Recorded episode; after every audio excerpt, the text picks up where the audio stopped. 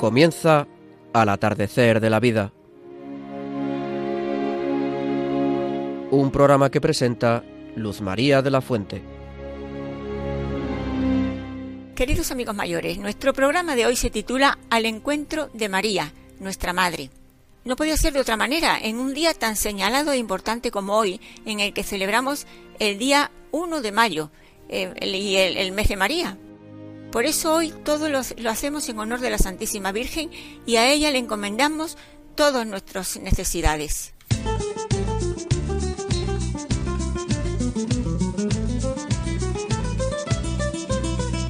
Os decimos a continuación el contenido de nuestro programa hoy. En primer lugar, escucharemos a don Juan Jolín en una interesante reflexión. A continuación, José Juan Quesada Molina nos hablará de San José. Y seguidamente Guillermo Padilla nos emocionará con su próxima ordenación sacerdotal en los primeros días del mes de junio. Finalmente, una interesante reflexión de María Antonia Colado.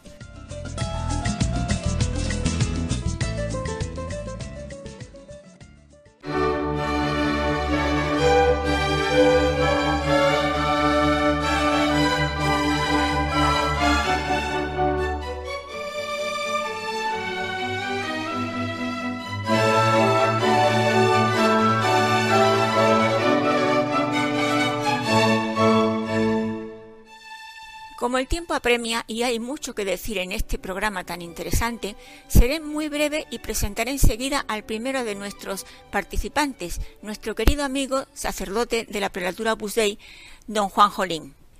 Buenas tardes, don Juan Jolín. ¿Qué nos puede decir? En medio de la confusión y de tantas dificultades como nos rodean a todas las personas. Todos los años, cuando llega el mes de mayo, ya están ahí pues las casas comerciales, el corte inglés, ¿no? Recordándote que es el día de la madre, que qué vas a regalar a tu madre. Y, efectivamente es el día de la madre y para los cristianos pues es, es el, mes de la Virgen, que es, es, nuestra, nuestra madre del cielo.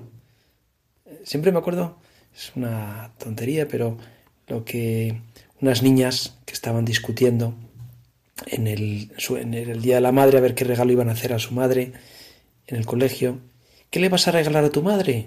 Y entonces una le dice a la otra, Tengo dos, la del cielo y la de la tierra. Y, la otra, que era un poco cursi, dice, Ah, pues yo tengo tres. ¿Cómo es posible? Sí, la del cielo, la de la tierra y la Santa Madre Iglesia. ¿Vosotros a tener madres? Bueno, pues sí, la Santa Madre Iglesia es, es madre también ¿no? para este mes de mayo, pero nos centramos en la Virgen en la Virgen María. ¿Qué le vamos a regalar este mes de mayo? Y cada día podemos hacerle un regalo, lo que se nos vaya, lo que se nos vaya ocurriendo. Y lo que va a suceder es que esos regalos serán, serán de ida y vuelta, porque todo lo que hagamos por la Virgen será en beneficio nuestro, repercutirá nuestro propio bien. Me acuerdo de, mi madre, ¿no? Que ya está en el cielo. Cuando era su cumpleaños, eh, yo y mis hermanos estábamos convencidos de que lo que más le gustaban eran los, los tofes, los caramelos tofes, estos masticables. Y recuerdo de ir siempre a comprar, ¿no? Los de la viuda o la cafetera o, bueno, hay muchas marcas de tofe. Y mamá, te hemos traído tofes. Entonces mi madre, muy contenta, ¿no? Daba un par de besos a cada uno y los guardaba en su armario. Y después lo que hacía con esos tofes es que no se los comía, sino que nos los daba a nosotros. Hoy te has portado bien. Toma, cómete un caramelo, un tofe de esos. Y lo que era el regalo que le habíamos hecho a mi madre, al final terminaba en, nuestras propias bocas, nos lo comíamos sus hijos. Siempre, siempre he pensado en esto, que es lo que hacen las madres, ¿no? Que, que cualquier cosa que hagas por ella al final te devuelven más. Por eso este mes de mayo, cualquier cosa que hagamos por la Virgen, detalles de cariño, a través de las oraciones, el rosario, visitas a, santuarios de la Virgen, romerías, cualquier cosa que hagamos por ella, estoy convencido que, al final nos va a dar mucho más de lo que nosotros sepamos darle. Y, si no, pues las bodas de Cana, fíjate, las bodas de Cana. Lo cuenta San Juan, esas bodas que duraban varios días y, y cómo la Virgen cuando llegó ahí a Cana, pues enseguida ya se puso el delantal y hasta la cocina, ¿no? ¿En qué puedo ayudar? Y estando ahí, pues se dio cuenta que escuchó ruido de jarras rozando el fondo seco del tonel, las miradas tristes y la situación bochornosa de los de los novios, qué vergüenza para los novios. Y, ya la Virgen se adelantó. Se dio cuenta enseguida. Y no tienen vino. Qué, qué terrible, no tienen vino y es todavía quedaba mucha boda por delante. Y como la Virgen no esperó, sino que se adelantó. Haced lo que Él os diga. Y pienso que mm, por mucho que hagamos este mes de mayo, siempre la Virgen saldrá, nos, nos, llevará a la delantera. Y lo que nos dice es, haced lo que Él os diga. La Virgen lo que nos va a hacer es ponernos siempre delante de, de Cristo, de su Hijo. Y nos pondrá delante de Jesús y dirá, venga, haz lo que Él te diga. Escucha a Jesús, escucha a mi Hijo. Y será Él el que te llevará de la mano, el que te conducirá, el que te dará pues esas palabras de aliento, o te dará esa luz que necesitas, o, esa fuerza de la que careces. Pues el regalo que nos hace la Virgen este mes de mayo, mucho mejor de cualquier cosa que podemos hacer nosotros, es ponernos delante de Cristo.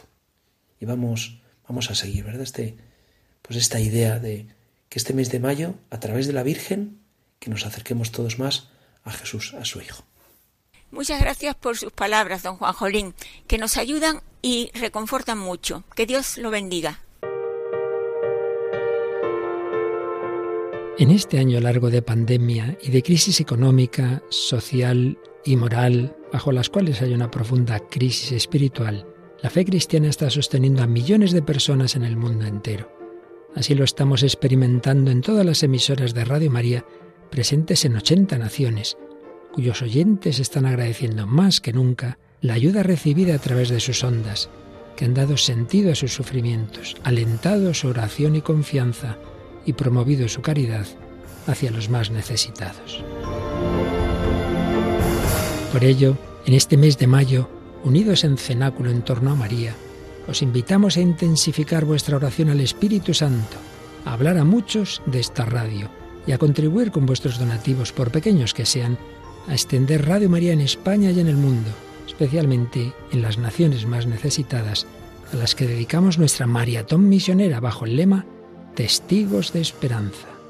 Así pondrás tu granito de arena para que todo hombre reciba el anuncio que proclamaba el Papa Francisco en la solemnidad de Pascua.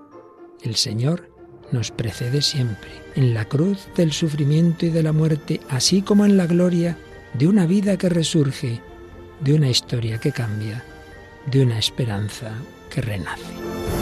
Puedes informarte de cómo colaborar llamando al 91 822 8010 o entrando en nuestra página web radiomaria.es. Seamos con Radio María testigos de esperanza.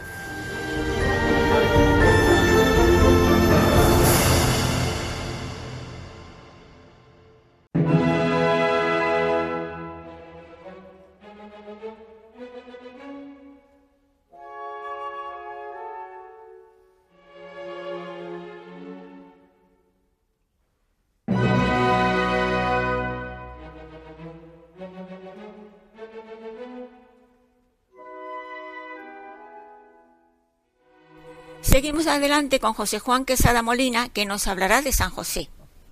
San José, padre y maestro para los mayores. Este año, con motivo del 150 aniversario de la declaración de San José como patrono de la Iglesia Universal, el Papa Francisco nos invita a conocer mejor a San José, el hombre bueno y justo que amó a Jesús con corazón de padre. San José, el custodio del Redentor, Jesús, el Hijo de Dios, el Salvador del mundo, llamado en los cuatro Evangelios el Hijo de José. Así, conociendo mejor a San José, imitaremos sus virtudes y acudiremos a Él en nuestras necesidades. El Papa Francisco, en su carta apostólica Patris Corde, con corazón de padre, comienza indicando que José fue un humilde carpintero, desposado con María, siempre dispuesto a hacer la voluntad de Dios. Vio nacer al Mesías en un pesebre, porque en otro sitio no había lugar para ellos. Fue testigo de la adoración de los pastores y de los magos, que representaban respectivamente el pueblo de Israel y los pueblos paganos. Tuvo la valentía de asumir la paternidad legal de Jesús, a quien dio el nombre que le reveló el ángel. Tú le pondrás por nombre Jesús, porque él salvará a su pueblo de sus pecados. Y continúa el Papa Francisco.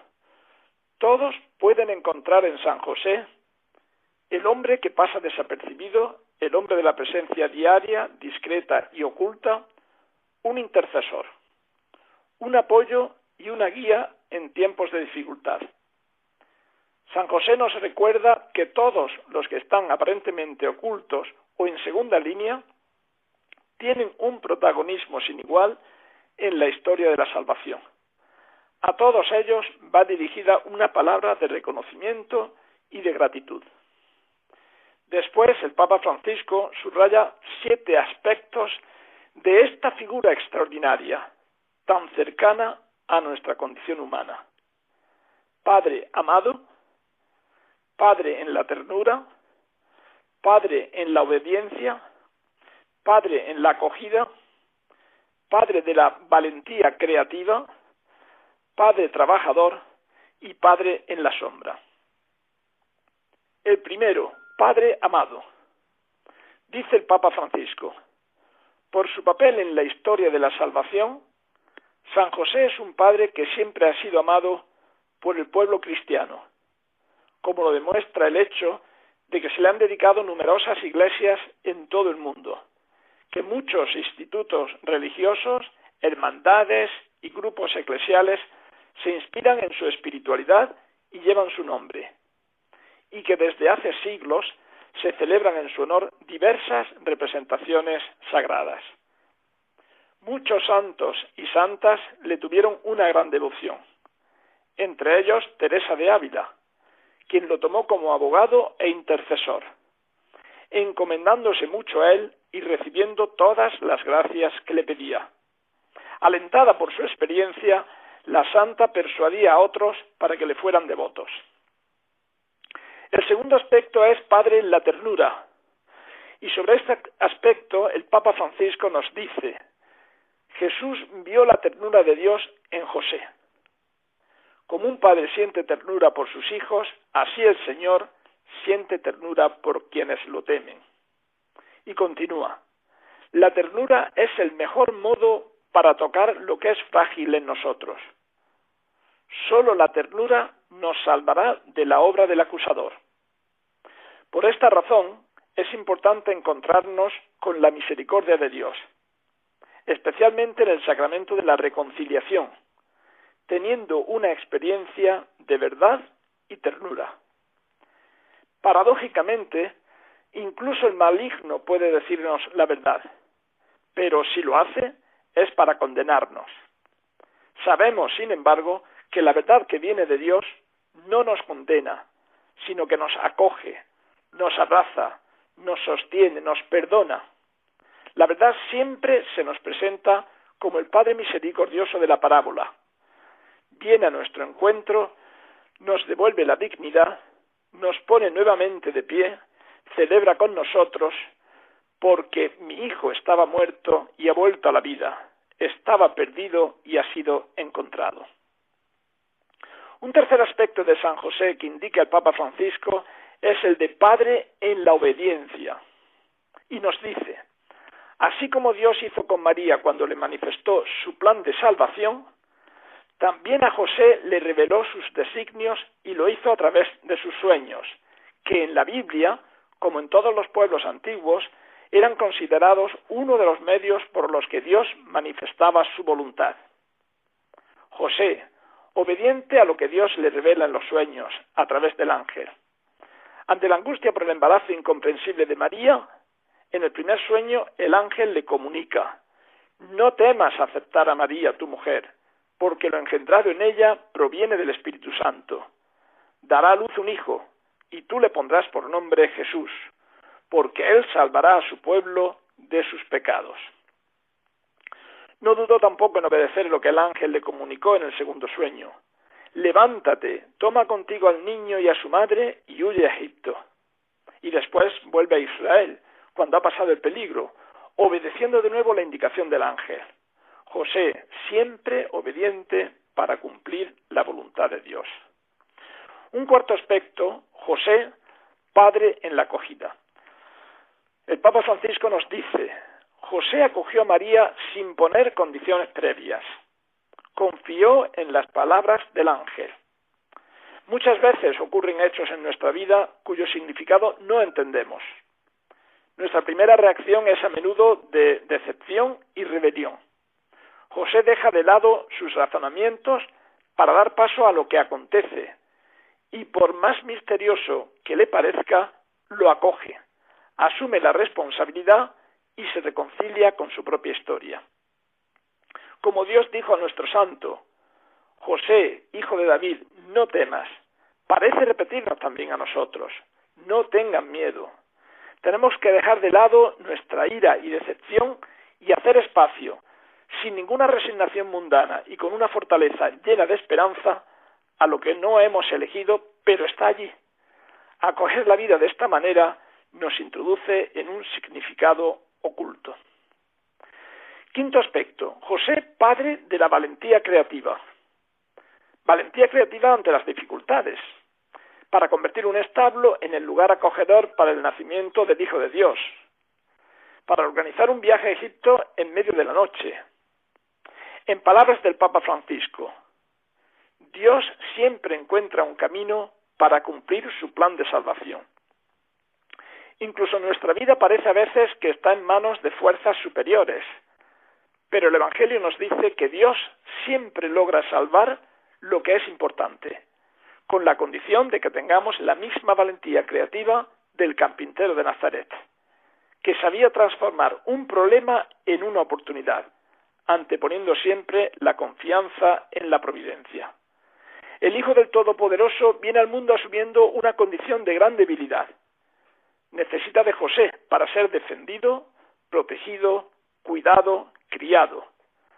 Dios confía en este hombre del mismo modo que lo hace María, que encuentra en José no solo al que quiere salvar su vida, sino al que siempre velará por ella y por el niño. También nosotros debemos proteger con todas nuestras fuerzas a Jesús y María, que están misteriosamente confiados a nuestra responsabilidad, a nuestro cuidado, a nuestra custodia. San José, Padre Trabajador. Dice el Papa Francisco, San José era un carpintero que trabajaba honestamente para asegurar el sustento de su familia. De él, Jesús aprendió el valor, la dignidad y la alegría de lo que significa comer el pan que es fruto del propio trabajo. El trabajo se convierte en participación en la obra misma de la salvación, en oportunidad para acelerar el advenimiento del reino, para desarrollar las propias potencialidades y cualidades, poniéndolas al servicio de la sociedad y de la comunión. La obra de San José nos recuerda que el mismo Dios hecho hombre no desdeñó, el trabajo. Imploremos a San José Obrero para que encontremos caminos que nos lleven a decir, ningún joven, ninguna persona, ninguna familia sin trabajo. Por último, San José, Padre en la sombra. San José, que como Padre auxilia, protege y no se aparta de Jesús. Es la sombra del Padre Celestial en la tierra. Y dice el Papa Francisco, la tradición también le ha puesto a José, junto al apelativo de Padre, el de castísimo. No es una indicación meramente afectiva, sino la síntesis de una actitud que expresa lo contrario a poseer. La castidad está en ser libres del afán de poseer en todos los ámbitos de la vida. Solo cuando un amor es casto es un verdadero amor. Es muy interesante leer con calma esta carta del Papa Francisco y nos puede hacer mucho bien. San José nos enseña a no desesperar por los sufrimientos o dificultades que encontremos en la vida. A veces el caminar es difícil, como lo fue para San José. A veces no comprendemos las situaciones que atravesamos, como le ocurrió a San José. San José confió plenamente en Dios, hizo su voluntad, se dejó guiar por Dios, puso toda su confianza en Él. Y nosotros estamos llamados a seguir su ejemplo, a poner toda nuestra confianza en nuestro Padre Dios.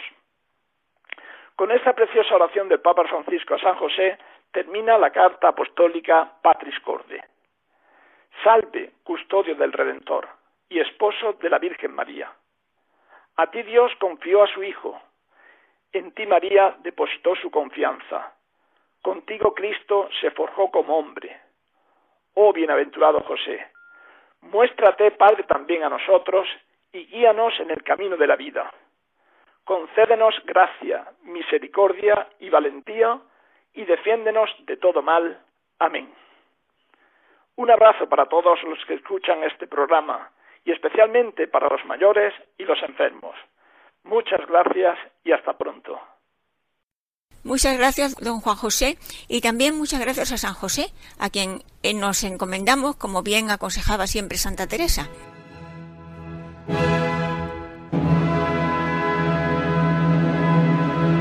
Están escuchando Al atardecer de la vida, un programa orientado y dedicado a nuestros mayores. Saludamos a Guillermo Padilla, seminarista del Seminario Conciliar de San Pelagio, que fue ordenado diácono el pasado 8 de diciembre en la Santa Iglesia Catedral de Córdoba.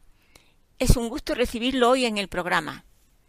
Buenas tardes, Guillermo. Cuéntanos un poco de ti, cómo llegaste al seminario y cómo ha sido este tiempo hasta la ordenación diaconal. Muy buenas tardes, Luz María, y buenas tardes también a todos los radioyentes del programa. Pues como muy bien decías, soy Guillermo, soy un joven de 32 años, nací en Madrid, pero mis padres son de un pueblecito de aquí de Córdoba que se llama Fuente Tójar. Y durante los últimos siete años, pues he estado formándome en el seminario de Córdoba. ¿Cómo llegué hasta aquí? Pues por pura providencia de Dios, como todo en la vida. Desde niño, ciertamente, bueno, crecí en una familia católica, pero en la adolescencia, pues me aparté un poco más de Dios, sin embargo, unas misiones a Perú en el 2009, cuando estudiaba en la universidad, con los religiosos de Proeclesia Santa, pues cambiaron mi vida para siempre. Allí me encontré con Jesucristo y escuché en mi corazón su llamada a entregarle mi vida por completo. Bueno, comencé a crecer en la fe, en un grupo, vamos, en un movimiento avanzada católica, eh, empecé a misa los domingos, a confesarme, que llevaba sin confesarme, pues yo qué sé, cuantísimo tiempo, a hacer oración. Y bueno, pues cada vez más Jesucristo se iba convirtiendo en el centro de mi vida, en el centro de mi alma. Y bueno, solo deseaba hacer su voluntad y imitarle. Con lo cual, bueno, providencialmente Él fue guiando mi camino hasta que cinco años después, pues me mostró que me llamaba para ser sacerdote, fundamental y especialmente, y me puso el seminario como el lugar donde podía prepararme para, para formarme en esa vocación. ¿Qué o quién te ha ayudado más en estos años de seminario? Muy buena pregunta, Luzma. Pues sin duda, bueno, mis formadores y mis hermanos de comunidad, que la verdad es que lo llevo en mi corazón. También muchos sacerdotes, sacerdotes santos que me han guiado. Y bueno, por supuesto, y de una forma especial, aunque como ella hace siempre las cosas con mucha discreción, pues la Virgen María. Ella siempre ha estado a mi lado, ha intercedido por mí en los momentos que haya habido de más dificultad y ha sido siempre un descanso para, para mi alma. La ordenación diaconal imagino que fue un momento precioso. ¿Cómo lo viviste y qué ha supuesto para ti? Ciertamente, Luzma, fue el momento, creo, pues no sé, más precioso que he vivido y que quizás viviré en mi vida. Además fue el Día de la Inmaculada. Fundamentalmente, ¿por qué? Pues fundamentalmente porque a partir de la, de la ordenación diaconal ya soy de Jesucristo. Soy suyo para siempre, pase lo que pase, si se hunde el mundo. Y esto es algo tan sumamente grande que la verdad es que, pues no se cuesta mucho expresarlo con palabras, pero es que al final es lo principal. Soy de Jesucristo y estoy aquí para hacer su voluntad y para que Él me lleve a donde Él quiera. Hemos sabido que no te ordenaste tú solo, sino que fuisteis varios. Así es, gracias a Dios fuimos ordenados ocho diáconos el día 8 de diciembre. Y además hace un mes, bueno, más o menos el día de San José, fue ordenado diácono otro compañero, con lo cual somos en total nueve diáconos en la diócesis. La verdad es que, bueno, pues es un gran regalo de Dios. Nuestro obispo está muy contento. Y bueno, pues, en fin, que seamos santos, que es lo más importante, la verdad, porque es un gran regalo de Dios para la diócesis y para nosotros, por supuesto. ¿Qué es lo más hermoso que has vivido en estos meses que llevas como diácono? Pues lo más hermoso que he vivido en estos meses de diácono, yo creo que ha sido el tomar conciencia de que soy un instrumento vivo en las manos de Dios. Es decir, que cuando he bautizado, que he hecho cuatro bautizos, muy bonitos además, pues no sé, cuando he proclamado, cuando proclamo el Evangelio o cuando doy la bendición, pues no soy yo el que da la bendición, sino que es Cristo el que la da a través de mí. Es decir, Él se une íntimamente a mí y es Él el que bautiza a esos niños, es Él el que habla cuando proclamo el Evangelio, es Él el que da la bendición y, en fin, la verdad es que esto te deja sin palabras, te deja sin palabras. Ya solo el pensar esto, creo que tendría una materia de oración suficiente con solo pensar lo que uno es, que es un instrumento en manos de Dios. Así que bueno, pues solo nos queda vivir de acuerdo a lo que, a lo que somos. Somos, somos de Jesucristo, somos de Dios, instrumentos en sus manos, instrumentos vivos, con lo cual solo nos queda pues vivir en esta intimidad con Él necesaria para que Él pues haga su obra, que la hará aunque no vivamos en intimidad con Él, pero si vivimos en intimidad con Él, pues la hará de una forma mucho más clara y podrá dar más gloria a Dios y hacer más bien a las almas, sin lugar a duda. ¿Qué nos dirías a nosotros que quizás tenemos hijos o nietos en edad de plantearse cuál es la llamada de, Dios en sus vidas? Pues lo primero que os diría es que recéis, que recéis para que haya más vocaciones y también que recéis por vuestros nietos o por vuestros hijos, que bueno, pues si Dios les llama para ser sacerdotes, pues pedírselo, que les llame alguno. Además, el Señor cuenta con nuestra oración, dijo en el Evangelio, eh, rogad al dueño de la mies que envíe operarios a su mies. Así que pedírselo, pedirle que alguno de vuestros nietos pues tenga en su infinita sabiduría, le llame para ser sacerdote. Y bueno, también que recéis por nosotros si podéis, para que seamos no solo buenos, que eso con eso no es suficiente, sino para que seamos santos de verdad. Muchas gracias Guillermo por tus palabras. Rezamos por, por ti y por tus compañeros. Muchas gracias a vosotros, eh, Luz María, eh, al programa. Y nada, que Dios os bendiga y estamos unidos en oración. Seguidamente escucharemos una interesante reflexión de María Antonia Colado. María Antonia, adelante. Buenas tardes, queridos oyentes. Ya estamos en mayo, a que parece mentira. Hoy el tema, como no podía ser de otro modo, es María, nuestra Madre.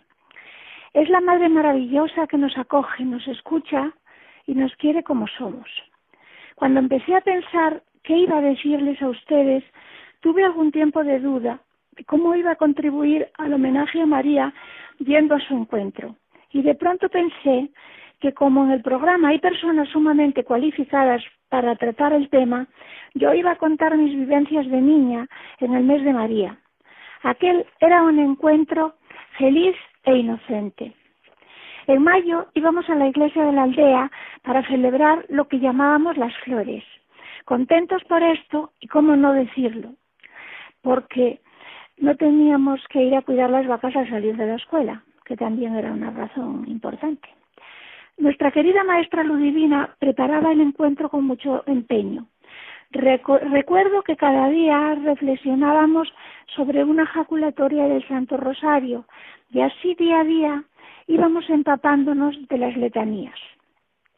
Después, cargados con las celindas que nos daba Teresa y las rosas del jardín del Palacio de Cienfuegos, marchábamos muy contentos. Al llegar al altar de Nuestra Señora, depositábamos las flores a sus pies y cantábamos aquello de con flores a María, que Madre nuestra es. Le pedíamos, en base a la ejaculatoria del día, cosas de la mar de Mario, variopintas, pueden imaginar ustedes. Incluso doña Ludivina y nuestro párroco don Manuel tenían que aguantar la risa. Recuerdo una vez que la ejaculatoria era consuelo de los afligidos y a José no se le ocurrió otra cosa que pedir por su vaca que estaba triste. Nos reímos y preguntó si estar afligido no era estar triste, que no entendía por qué tanta risa. Pues así más o menos iban transcurriendo nuestros días de homenaje a María, aquella que desde el altar nos sonreía con gran dulzura. Más de una vez he ido a sus pies pidiéndole consuelo y de una forma u otra siempre lo obtuve. Yo, amigos, les sugeriría que en estos días vuelvan la vista atrás y recuerden lo placentero de sus encuentros con la Virgen en el mes de María. Es muy reconfortante. Deseo de corazón que estén bien y como siempre les repito aquello de respeten las normas y cuídense mucho. Muy agradecida a Pablo, me despido. Hasta pronto si Dios quiere. Un abrazo.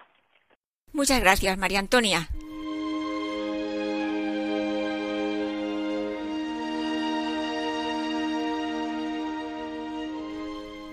Queridos amigos mayores, nos despedimos de vosotros hasta el próximo programa, si Dios quiere. Muchas gracias, don Juan Jolín, muchas gracias, don José Juan Quesada, muchas gracias, don Guillermo Padilla, muchas gracias, María Antonia Colado, muchas gracias, Pablo Carrallo de la Fuente, muchas gracias a todos y un abrazo fuerte, hasta pronto, si Dios quiere. Han escuchado Al atardecer de la vida. Un programa presentado por Luz María de la Fuente.